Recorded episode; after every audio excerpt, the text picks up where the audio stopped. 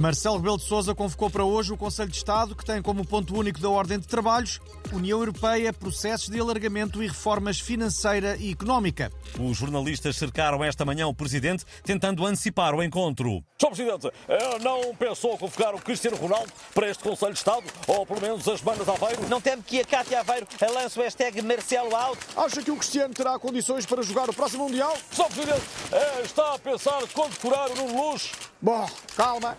Eu agradeço muito as vossas questões, mas recordo que o tema deste Conselho de Estado é a União Europeia. Bom. Acha que o Ronaldo eh, vai assinar por algum clube da Europa? Não teme que a Cátia Aveiro fique melindrada por excluírem desta reunião o Brasil, onde reside? O Mundial de Futebol acabou para Portugal, mas a novela em torno de Cristiano Ronaldo prossegue. Vamos ouvir o teaser do próximo capítulo. Os Malamados. Cátia, eu penso, penso, penso que tu não devias ter não devias ter lançado o hashtag Fernando Santos out, nem devias ter mandado para-lhe uma, para uma cabeça de camelo na cama. Penso que, penso que foi demais. Mano, eu só fiz isso para ele perceber que foi o ingrato e que tu mereces jogar os 90 minutos sempre que quiseres. O Eusébio também. É uma ingratidão não deixarem jogar o Eusébio. Mana, eu, eu penso, que, penso que o Eusébio já morreu, não é? E então, vamos esquecer tudo o que fez por nós. Os portugueses são uma cambalda de ingratos, invejosos, mal amados. Hashtag ingratidão. Hashtag Fernando Santos vai para onde milhares mandou a guerra. Os Malamados.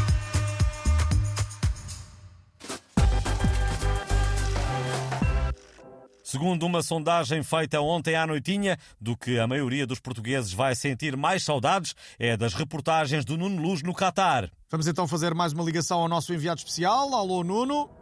Alô, Portugal, só peço que a eliminação de Portugal começou a partir do momento em que o Ronaldo eh, started in the bank eh, no jogo eh, com a Suíça. Mas o craque bateu mais um recorde, o de jogador cujas irmãs publicam os posts com mais erros ortográficos e gramaticais por frase. Quanto a mim, sei que vou ter muitas saudades de Qatar a fazer as minhas reportagens, mas agora é seguir em frente, para trás, a mija a mija de burro.